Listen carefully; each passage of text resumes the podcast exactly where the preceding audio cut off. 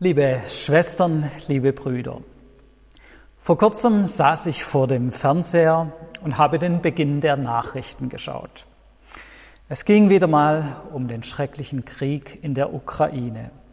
Und ich habe gemerkt, wie mir das zu viel wird. Ich möchte das alles gar nicht mehr sehen und hören.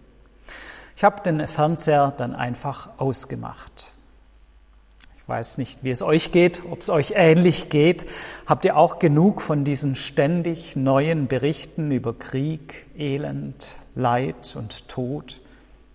Jeden Tag neu und es wird nicht besser. Ich denke, es ist okay, wenn wir uns selbst schützen, wenn wir nicht alles Elend dieser Welt tagtäglich in unser Herz hineinströmen lassen. Vor allem, wenn wir so wenig dagegen tun können. Aber es ist auch nicht richtig, das Leid und das Elend dieser Welt völlig auszublenden. Es wäre für uns Christen nicht richtig, wenn wir uns aus der Welt zurückziehen, wenn wir fliehen aus der Welt, hinein in eine kleine, gemütliche Privatwelt.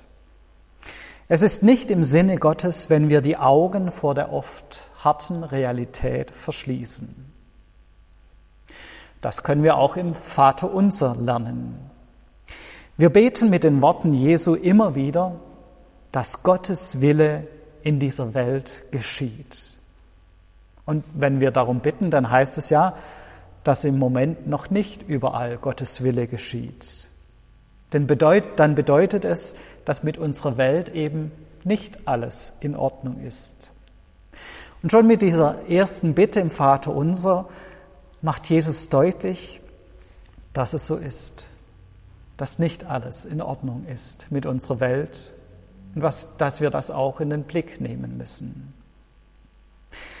Wir bitten danach im Vater unser um das tägliche Brot und damit um all die Dinge, die wir tagtäglich für ein gutes Leben brauchen. Denn Jesus weiß um den Hunger in dieser Welt. Er weiß, dass vielen wortwörtlich das tägliche Brot fehlt.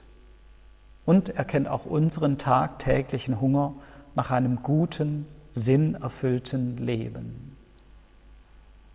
Wir bitten im Vater unser um Vergebung, denn Jesus weiß, dass wir das immer wieder neu nötig haben. Er kennt die Verletzungen, die wir anderen zufügen und die andere uns zufügen. Er weiß, dass wir immer wieder Vergebung nötig haben. Wir bitten um Bewahrung vor der Versuchung und um Erlösung vor dem Bösen, denn Jesus weiß um das Böse in dieser Welt und dass das Böse immer wieder neu unser Leben und unser Glauben bedroht. Das Vaterunser ist kein harmloser Lobgesang auf eine Welt, in der alles in schönster Ordnung ist. Nein, das Vaterunser ist ein sehr realistisches Gebet. Es verschließt die Augen nicht vor dem Leid und dem Schmerz in unserer Welt. Aber das Vaterunser leitet uns auch an, wie wir mit dieser Not umgehen können. Eben nicht so, dass wir einfach die Augen davor verschließen. Eben nicht so, dass wir uns zurückziehen in unsere kleine, heile Welt. Unser Glaube ist nicht dazu da, um eine himmlische Traumwelt aufzubauen und in sie hineinzuflüchten. Nein, Jesus lehrt uns, dass wir mit unserem Leid, mit dem Elend dieser Welt, mit unserer Sehnsucht und unseren Bitten im Gebet zu Gott fliehen sollten. Wir dürfen ihm all das vor die Füße legen. Und am Ende, am Ende steht dann auch in diesem Gebet nicht die Resignation und die Verzweiflung, sondern am Ende steht im Vater unser der Blick auf Gott. Denn dein ist das Reich und die Kraft und die Herrlichkeit in Ewigkeit. Amen. Das Vater unser beginnt mit einer Hinwendung zu Gott und seinem Reich und es endet auch mit einer Hinwendung zu Gott und seinem Reich. Das ist wie eine Klammer. Gott steht am Anfang und am Ende unserer Klagen, unserer Bitten. Dabei ist ja erstaunlich, dass dieses Ende im ursprünglichen Text sowohl bei Matthäus als auch bei Lukas gar nicht drin steht. In den ältesten Handschriften fehlt dieser Vers am Ende. Erst in einer urchristlichen Schrift, welche so um 100 nach Christus geschrieben wurde, taucht dieser abschließende Lobpreis Gottes am Ende des Vaterunsers auf. Und er wird dann auch in späteren Handschriften, die das Matthäusevangelium oder das Lukasevangelium abgeschrieben haben, mit aufgenommen in den Bibeltext. Offensichtlich haben sich schon relativ früh die Christen gesagt, das muss mit drin sein beim Vater unser, das müssen wir anhängen. Und sie haben den Lobpreis mit guten Gründen angefügt. Denn im Judentum war es üblich, alle Gebete mit solch einem Lobpreis oder einem ähnlichen Lobpreis zu beenden. Am Ende eines Gebetes sollte ein Lob von Gottes Herrlichkeit stehen. Es ist daher nicht verwunderlich, dass die ersten Christen diese jüdische Gebetspraxis einfach übernommen haben und auch am Vater unser am Ende solch einen Lobpreis eingefügt haben. Aber streng genommen ist dieser Vers, dieser Teil des Vaterunsers nicht biblisch. In der katholischen Kirche hat man deswegen lange Zeit das Vaterunser ohne diese Ergänzung gebetet. Erst im Zweiten Vatikanischen Konzil in den 60er Jahren wurde die Ergänzung offiziell mit aufgenommen. Und das ist auch gut so.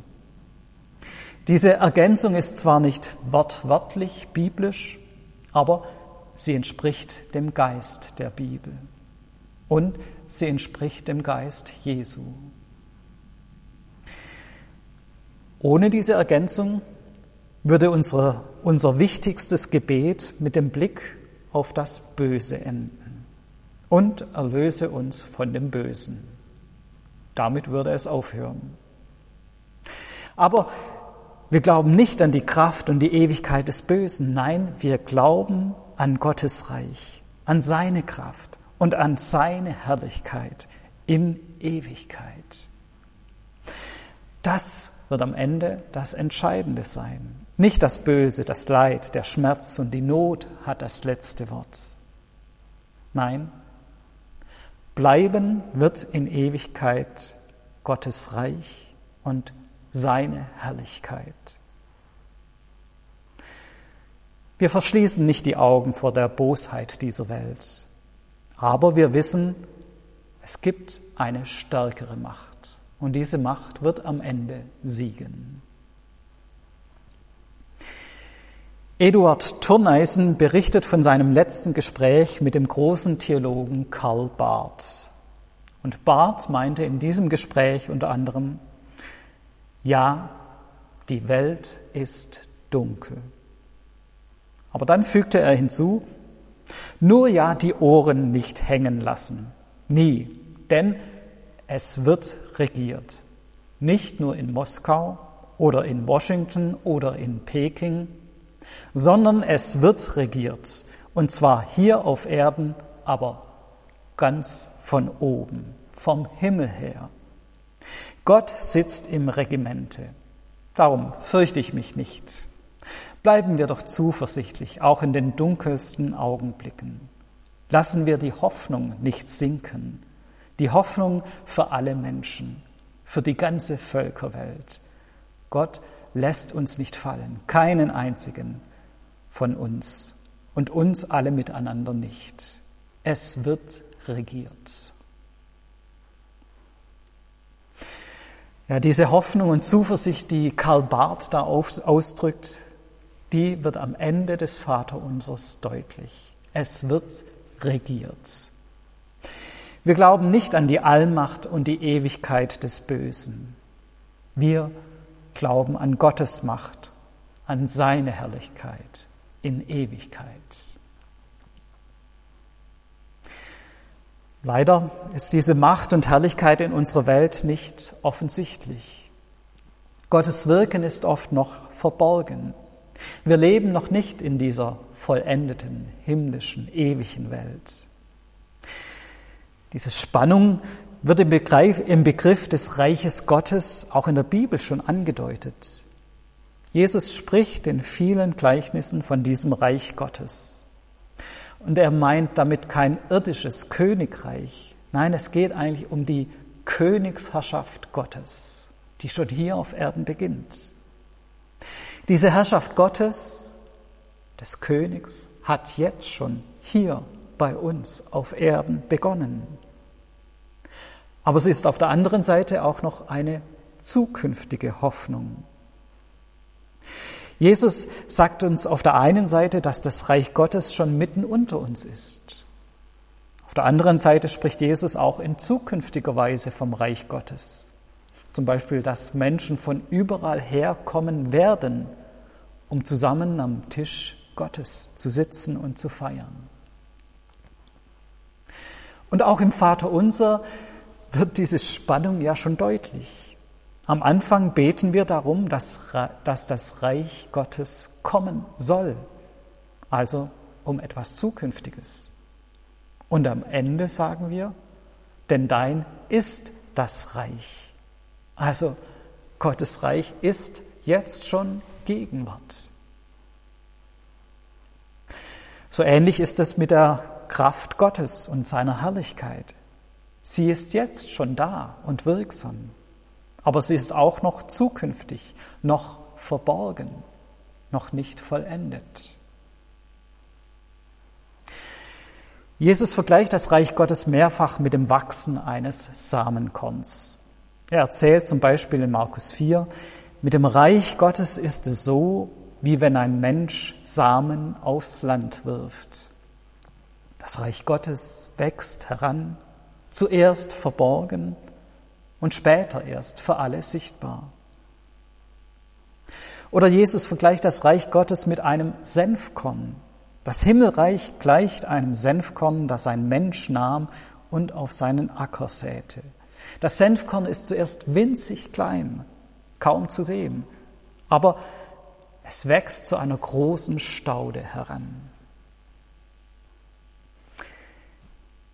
Ich finde dieses Bild vom Samenkorn ein sehr schönes und treffendes Sinnbild. Nicht nur für das Reich Gottes, sondern auch für Gottes Kraft und Herrlichkeit. In einem kleinen Samenkorn ist schon alles angelegt. Man kann es aber am Anfang nicht richtig erkennen, nicht sehen, nicht bemerken, feststellen, welche eine Kraft und Herrlichkeit in diesem kleinen Korn drin steckt. Und es kann sein, dass solch ein kleines Samenkorn unter Steinen oder gar unter einer Asphaltdecke verborgen liegt. Man kann es zunächst gar nicht wahrnehmen. Man kann nichts von seiner Kraft und Herrlichkeit sehen. Aber so ein kleines Samenkorn kann die Kraft haben, den Asphalt aufzusprengen es kann sich gegen die Widerstände durchsetzen. Es kann zwischen den Steinen hervorwachsen. Es kann durch den harten Asphalt hindurch einen Schlitz treiben und heranwachsen. Aus einem kleinen Korn kann eine schöne Blume wachsen. Ja, wir Christen sind Realisten. Wir verschließen unsere Augen nicht vor dem Leid und dem Elend dieser Welt. Wir wissen, dass es noch viel Bosheit auf unserer Welt gibt. Aber wir sind als Christen auch Visionäre. Wir sind Hoffende. Wir wissen, dass auch jetzt schon Gott am Wirken ist. Sein Reich ist schon gegenwärtig.